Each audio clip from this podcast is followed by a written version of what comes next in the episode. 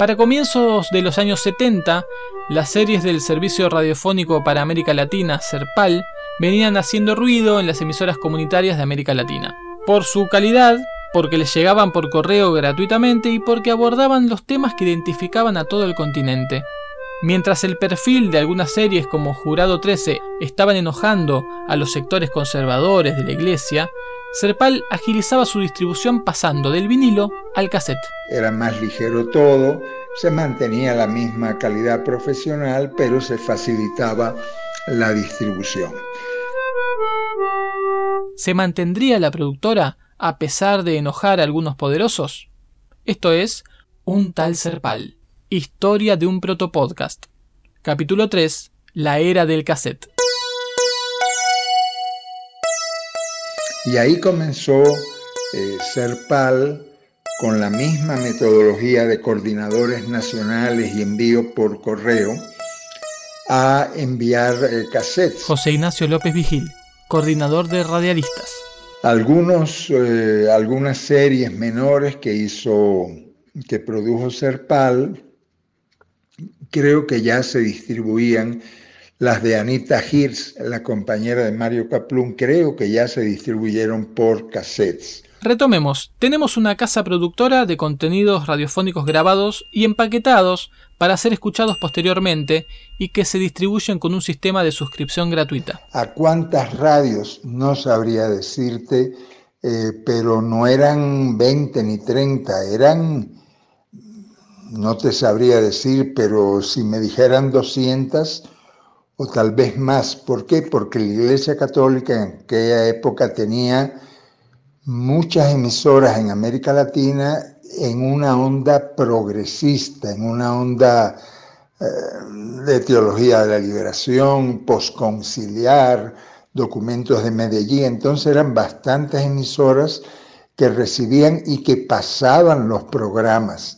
Ahora muchas de estas emisoras o han desaparecido o están cooptadas por una línea muy, muy conservadora.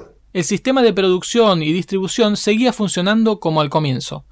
Pero imaginen que había mejorado y se había facilitado gracias al cassette, que a su vez hizo posible una estructura de distribución basada ya no en un centro, sino en nodos, comenzando a trabajar como una verdadera red. Cuando la cosa era de cassettes, era más fácil porque ellos mandaban, ellas eh, mandaban a, a, cada coordinador nacional que había en cada país de América Latina, mandaban un juego de masters. En el caso de un tal Jesús fue un juego de 36, 38 cassettes, otras menos Granja Latina, que la hice yo también con Serpal antes de un tal Jesús. La distribuyeron en, en cassettes.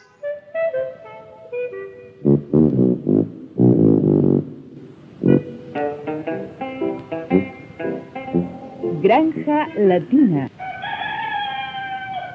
Adivina adivinanza. ¿Dónde está la semejanza? Lo que en esta granja pasa, pasa también en tu casa.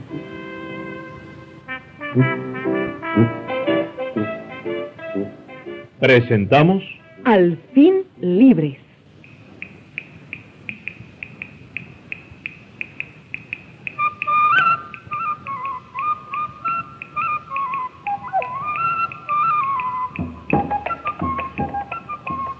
A pesar del dolor y del cansancio, había vuelto a encenderse el fuego de la libertad en el corazón de los animales de granja latina. Las torturas de los ocho toros bravos solo sirvieron para convencerles de que su fuerza no estaba en las patas, sino en la unión, como las hormigas. Aguaviva, Teres y Manolo, otras series menores que ya la distribuían con cassettes y le mandaban el máster y el coordinador nacional multiplicaba y distribuía a quienes en su país eh, solicitaban. Cuando distribuían en discos de vinilo no podían mandar la serie completa, por ejemplo, El Padre Vicente, que son como 60 capítulos, si no me equivoco, entonces mandaban de a dos un par de discos eh, en unas, eh, envueltos muy bien en cartones para que no se rompieran.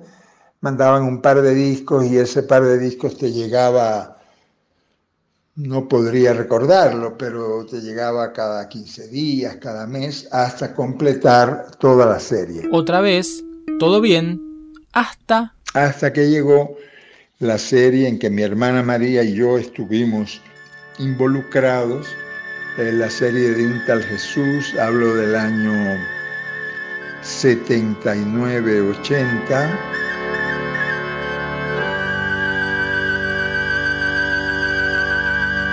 un tal Jesús.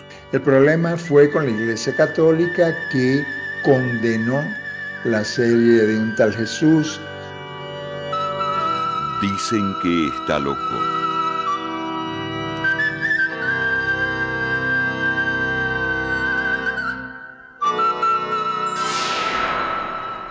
Nuevos problemas ideológicos para la productora. ¿Cómo repercutiría esta nueva tormenta?